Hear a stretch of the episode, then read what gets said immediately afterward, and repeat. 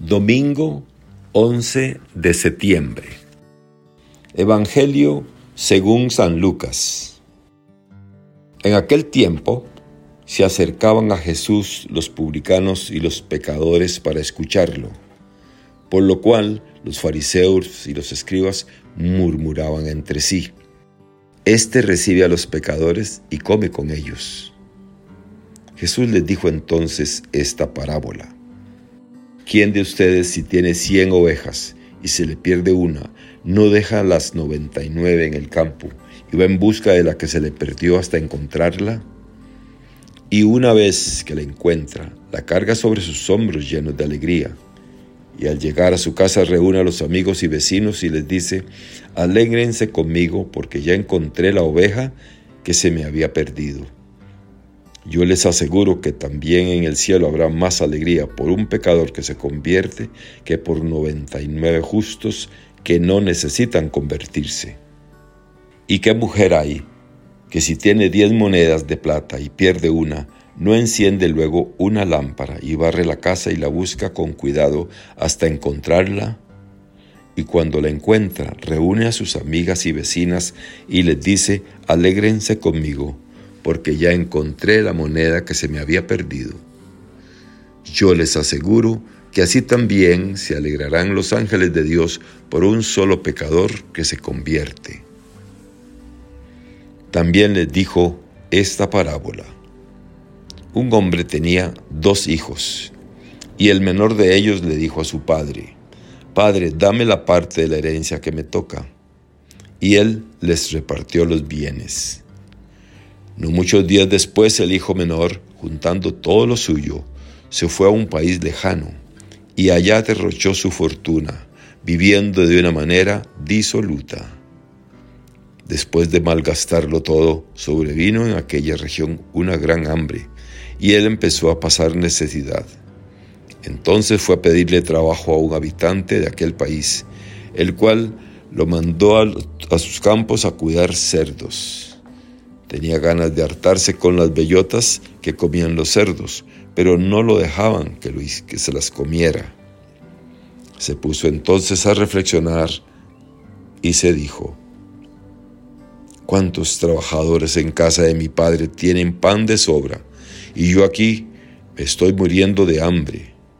Me levantaré, volveré a mi padre y le diré, Padre, he pecado contra el cielo y contra ti ya no merezco llamarme hijo tuyo. Recíbeme como a uno de tus trabajadores. Enseguida se puso en camino hacia la casa de su padre. Estaba todavía lejos cuando su padre lo vio y enterneció profundamente. Corrió hacia él y echándoles los brazos al cuello, lo cubrió de besos. El muchacho le dijo, Padre, he pecado contra el cielo y contra ti ya no merezco llamarme hijo tuyo. Pero el padre les dijo a sus criados, pronto, traigan la túnica más rica y vístansela, pónganle un anillo en el dedo y sandalias en los pies, traigan el becerro gordo y mátenlo. Comamos y hagamos una fiesta, porque este hijo mío estaba muerto y ha vuelto a la vida. Estaba perdido y lo hemos encontrado y empezó el banquete. El hijo mayor estaba en el campo y al volver, cuando se acercó a la casa, oyó la música y, las, y los cantos. Entonces llamó a uno de los criados y le preguntó qué pasaba. Este le contestó, tu hermano ha regresado y tu padre mandó matar el becerro gordo por haberlo recobrado sano y salvo. El hermano mayor se enojó y no quería entrar. Salió entonces el padre y le rogó que entrara, pero él replicó, hace tanto tiempo que este sirvo tiende a desobedecer jamás una orden tuya, y tú no me has dado nunca ni un cabrito para comérmelo con mis amigos. Pero eso sí, viene ese hijo tuyo que despilfarró tus bienes con malas mujeres, y tú mandas matar el becerro gordo. El padre repuso, Hijo, tú siempre estás conmigo, y todo lo mío es tuyo. Pero era necesario hacer fiesta y regocijarnos, porque este hermano tuyo estaba muerto y ha vuelto a la vida.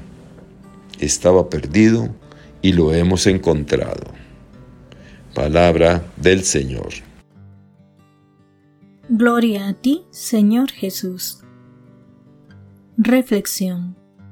Hoy nos enfrentamos a una pregunta interesante.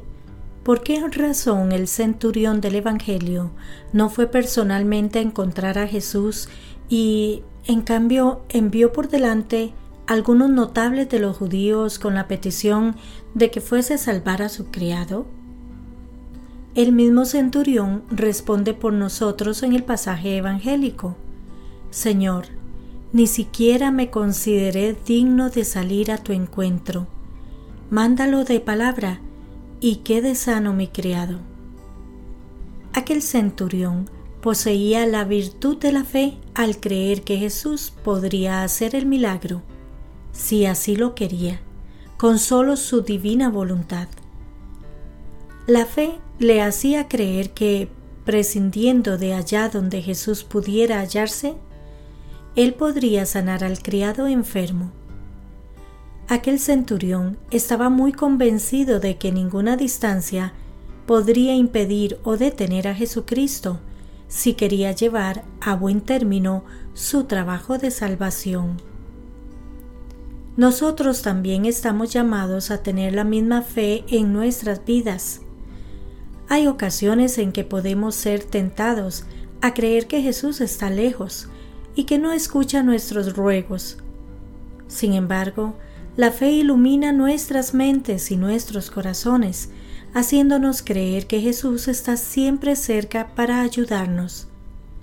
De hecho, la presencia sanadora de Jesús en la Eucaristía ha de ser nuestro recordatorio permanente de que Jesús está siempre cerca de nosotros. San Agustín, con ojos de fe, creía en esa realidad. Lo que vemos es el pan y el cáliz, eso es lo que tus ojos te señalan. Pero lo que tu fe te obliga a aceptar es que el pan es el cuerpo de Jesucristo y que en el cáliz se encuentra la sangre de Jesucristo. La fe ilumina nuestras mentes para hacernos ver la presencia de Jesús en medio de nosotros. Y como aquel centurión, diremos, Señor, no te molestes, porque no soy digno de que entres bajo mi techo. Por tanto, si nos humillamos ante nuestro Señor y Salvador, él viene y se acerca a curarnos. Así, dejemos a Jesús penetrar nuestro espíritu en nuestra casa para curar y fortalecer nuestra fe y para llevarnos hacia la vida eterna. Nos dice Benedicto XVI, nuestro tiempo requiere cristianos que crezcan en la fe gracias a la familiaridad con la Sagrada Escritura y los sacramentos. Personas que sean casi un libro abierto que narra la experiencia de la vida nueva en el Espíritu. Que Dios les bendiga y les proteja.